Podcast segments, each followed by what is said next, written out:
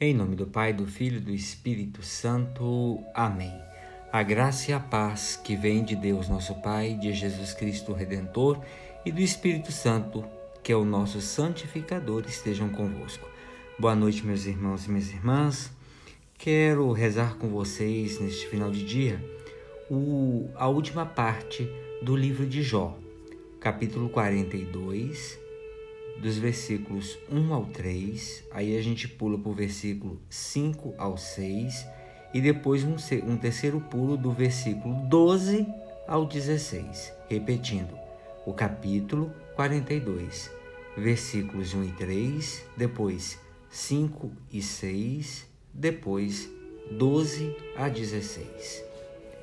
Jó respondeu ao Senhor, dizendo: Reconheço que podes tudo e que para ti nenhum pensamento é oculto. Quem é esse que ofusca a providência sem nada entender? Falei, pois, de coisas que não entendia, de maravilhas que ultrapassam a minha compreensão. Conheci o Senhor apenas por ouvir falar, mas agora eu vejo com meus olhos. Por isso me retrato e faço penitência no pó e na cinza. O Senhor abençoou a Jó no fim de sua vida mais do que no princípio. Ele possuía agora 14 mil ovelhas, seis mil camelos, mil juntas de bois e mil jumentas. Teve outros sete filhos e três filhas. A primeira se chamava Rola, a segunda Cássia e a terceira Azevite. Não havia em toda a terra mulheres mais belas que as filhas de Jó. Seu pai lhes destinou uma parte da herança entre os seus irmãos. Depois desses acontecimentos, Jó viveu cento e quarenta anos e viu seus filhos e os filhos de seus filhos até a quarta geração. E Jó morreu velho e repleto de anos. Palavra do Senhor, demos graças a Deus. Meus amigos e amigas, o livro de Jó termina com expressões de confiança e abandono em Deus. Jó fizera a sua primeira confissão de fé ao contemplar a criação e as suas maravilhas. Agora, ele reconhece a desordem da sua mente, mas confessa a sabedoria e a onipotência de Deus. Sei que podes tudo e que nada te é impossível. Jó fez uma longa caminhada, meus irmãos e irmãs. Passou por situações de desesperos, pela noite dos sentidos e do espírito, numa experiência das mais terríveis da existência. Compreendeu que Deus se esconde para se fazer procurar e ser encontrado. A aceitação disto sublinha o seu caminho místico. O grande dinamismo da sua vida espiritual pôde, pois, afirmar: Agora meus olhos te contemplam, enquanto antes só te conhecia porque escutava falar de ti. Agora eu te conheço. Entrei no mais profundo do teu, do teu mistério. Jó não conhece Deus por ter ouvido falar dele. Aproximou-se do mistério divino e procurou tornar-se semelhante ao Filho de Deus que deu a sua vida pelo ser humano. E ficamos a perceber que o problema de Jó é, sobretudo, um problema de grande amor.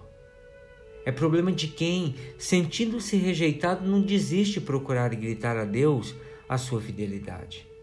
Vejam, Satanás tinha apostado com Deus que não havia amor gratuito. Jó consegue provar que quando o amor do ser humano é atraído pelo de Deus, sabe chegar a uma doação que é total. Satanás, por mais que tivesse feito essa aposta, a gente pode ver nessa conclusão, onde que nós verificamos que, ainda que não saibamos se o homem é ou não é capaz de um amor gratuito por Deus, uma coisa é certa: Deus nos ama e dilata o nosso coração, provando-o no fogo incandescente do seu amor. Deus espera que nos entreguemos a Ele com confiança e perseverança, tal como Jó. Se amamos a Deus, o nosso amor encontrará em si mesmo a sua riqueza. É este amor incrível e atraente que nos envolverá e conduzirá a saborear o dom inaudito do amor trinitário. O Cântico dos Cânticos, meus irmãos e irmãs, diz-nos ainda que aquele que procuramos existe e nos ama. Havemos de encontrá-lo um dia, se perseverarmos na busca contemplativa, e seremos repletos de alegria. Mas é preciso procurá-lo desde já sem desânimos. Jó, no fim da sua caminhada dramática, pôde afirmar: Os meus olhos te viram, Senhor. O sofrimento é uma das possíveis realidades da nossa vida. E tantas vezes nos bate a porta. É preciso falar dele com realismo e discrição. Só deveria falar dele quem experimenta ou já o experimentou. Às vezes encontram-se pessoas com uma fé maravilhosa, que, embora sofrendo, consolam e dão força a quem as desejaria consolar.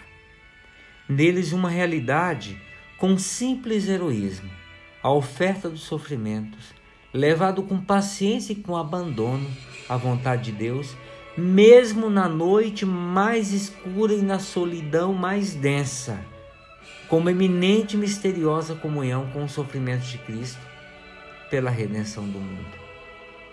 O tempo do sofrimento, tanto das provações morais e espirituais, como da doença e da velhice, se for vivido como um tempo de eminente e misteriosa comunhão com a entrega de sofrimento de Cristo, torna-se, meu irmão e irmã, um tempo de disponibilidade pura de pura entrega.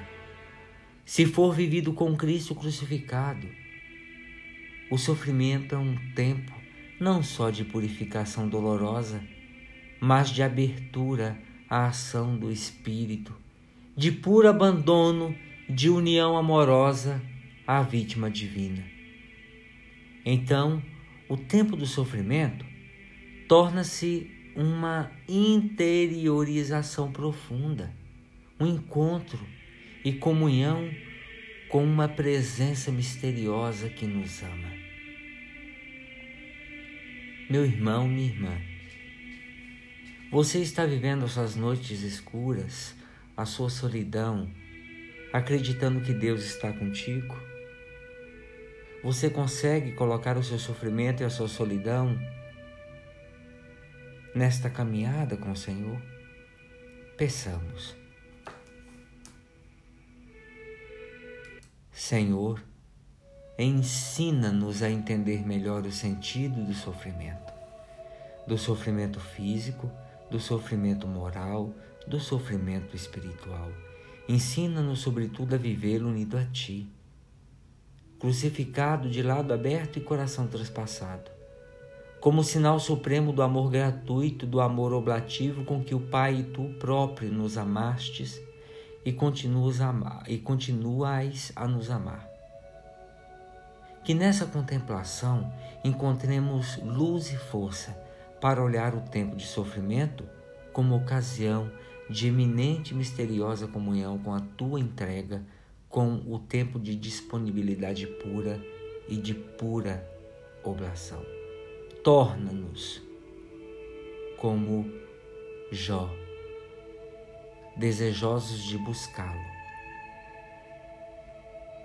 Tu, Senhor, tornou-se uma torrente em nós, para que o correr dos nossos dias nos conduzisse ao teu amor e pudéssemos ajudar a muitos irmãos e irmãs a atingir a mesma meta. Assim como Paulo, possamos dizer com verdade: alegro-me nos sofrimentos suportados e contemplo na minha carne o que falta aos sofrimentos de Cristo pelo seu corpo. Amém. Ave Maria, cheia de graça, o Senhor é convosco. Bendita sois vós entre as mulheres, e bendito é o fruto de vosso ventre, Jesus. Santa Maria, Mãe de Deus, rogai por nós, pecadores, agora e na hora de nossa morte. Amém. Pela intercessão da bem-aventurada Virgem Maria e do seu esposo São José, desce e permaneça sobre cada um de nós a bênção de Deus Todo-Poderoso, Pai, Filho e Espírito Santo. Amém. Meus irmãos e minhas irmãs, tenham todos uma boa noite.